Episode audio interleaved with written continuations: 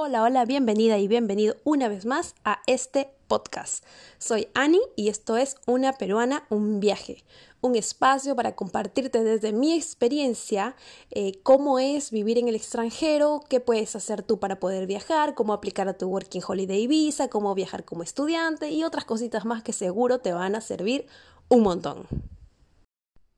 De vuelta al ruedo, de vuelta al podcast, al fin extrañaba hacer podcast, pero en realidad eh, ha sido pues eh, un tiempo que me he tomado porque necesitaba relajarme, necesitaba enfocarme en temas míos, en temas personales, necesitaba solucionar algunas cosas que pasaban dentro de mí antes de continuar con, con este podcast. Em, lo mismo hice con las redes sociales, me fui un ratito y me sirvió un montón eh, me sirvió mucho, mucho y creo que si tú que estás escuchando esto en algún momento lo necesitas, pues hazlo, hazlo porque no pasa nada, o sea, no, sí pasa, pasa que te vas a sentir mejor, pasa que ese tiempo te va a servir muchísimo y, y que esto, este tiempo eh, de descanso, de break que te puedas tomar, pues te puede, te puede servir para, para mejorar tu calidad de vida incluso. Y es lo que yo he sentido, así que agradezco haberme tomado este tiempo.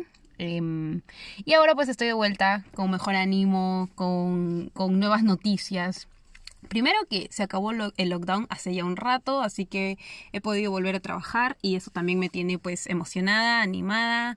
Ya saben, estoy en un país que es súper caro, en un país eh, al que vine en busca de oportunidades, al que vine en busca de, de una mejor calidad de vida pero que también en momentos como estos que son críticos para todo el mundo em, y que aquí pues hubo cierre, em, no pude trabajar, hubo un bono al que pudimos acceder aquí como pareja nosotras, pero yo no pude acceder y así, entonces fue medio bono en realidad. Así que fue pues un, un tiempo bastante estresante y de cierta incertidumbre y angustia.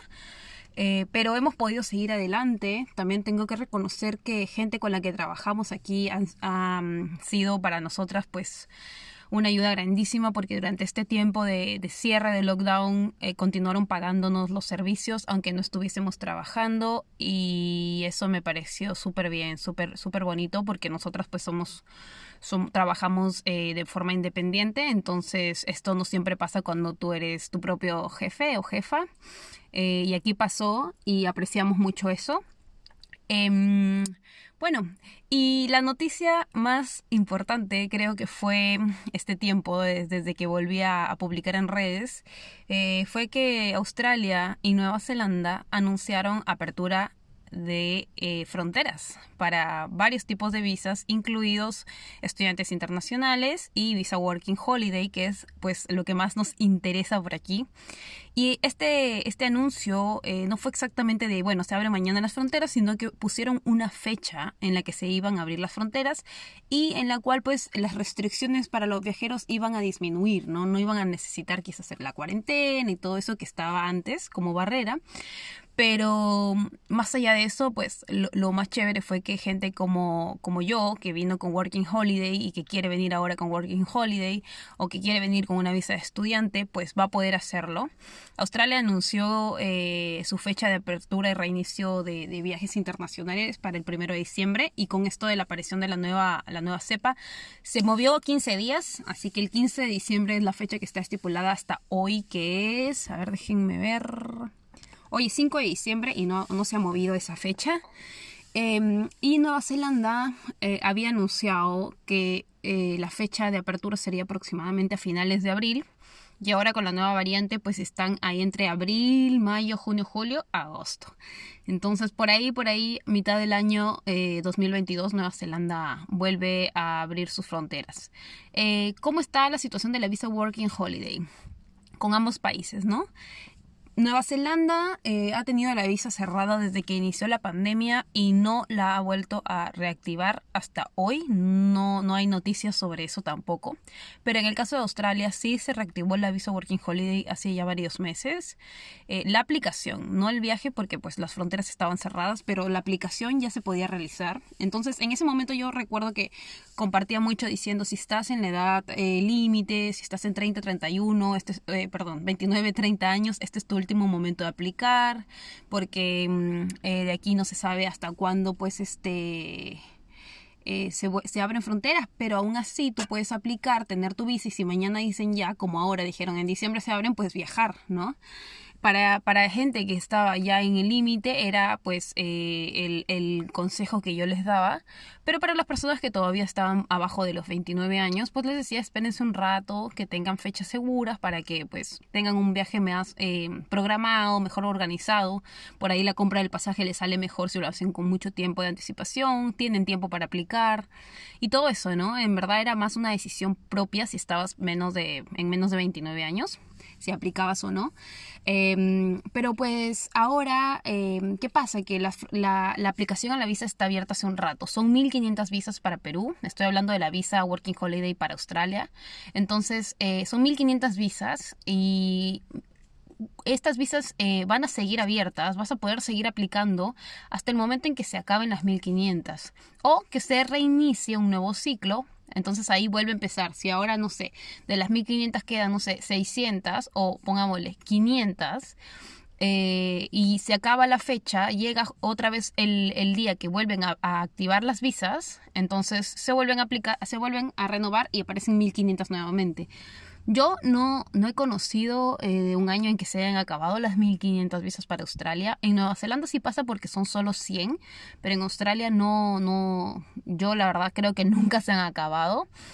Eh, así que pues las visas van a estar ahí eh, abiertas, las aplicaciones eh, para que lo hagas cuando tú quieras hacerlo. Ah, sé que hay gente que está esperando hace mucho, mucho tiempo eh, una respuesta de migraciones, pero pues es obvio que mientras no tenían una fecha de apertura no iban a dar una respuesta, porque si te decían, no sé, en, en octubre, ¿no? Eh, sí, este, toma tu visa un año y no abrían las fronteras dentro de un año, se te vencía la visa y ya está, adiós.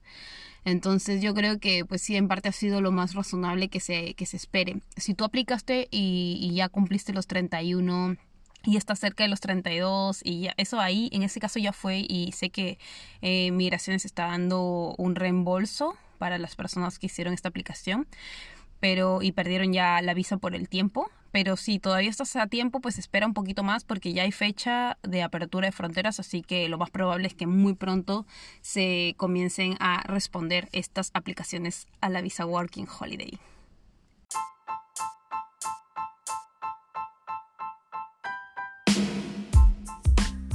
Recuerda que puedes visitar mi sitio web www.unaperuanaunviaje.com. Así también me encontrarás en todas las redes sociales. Este podcast también lo encuentras en YouTube. Seguimos.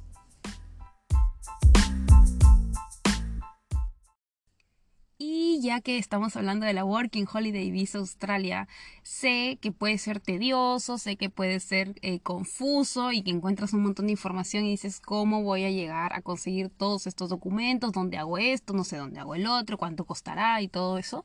Así que me he puesto a preparar una guía completísima de de la aplicación a la Working Holiday Visa Australia que incluye trámites, dónde hacerlos, costos, correos y páginas web a las que tienes que escribir o donde tienes que hacer estos trámites, eh, tiempos de espera, incluye también el formulario de aplicación que es eh, el formulario que tú llenas cuando estás aplicando tu visa y que se hace online, incluye cómo llenarlo porque sé que son un montón de cuadritos y que uno se puede confundir fácilmente, pero eh, está el paso a paso cómo llenarlo. Y eh, también incluye eh, la carta de apoyo, el trámite de carta de apoyo paso a paso, cómo hacerlo, dónde hacerlo, los costos, todo. En realidad está en esta guía todo el paso a paso cómo hacer tu Working Holiday. Si hoy te despertaste y dijiste voy a aplicar a la Working Holiday y no tienes idea cómo hacerlo, yo creo que esta guía es para ti. Si ya tienes alguna idea de algunas cosas, pero hay otras que todavía te confunden, también es para ti.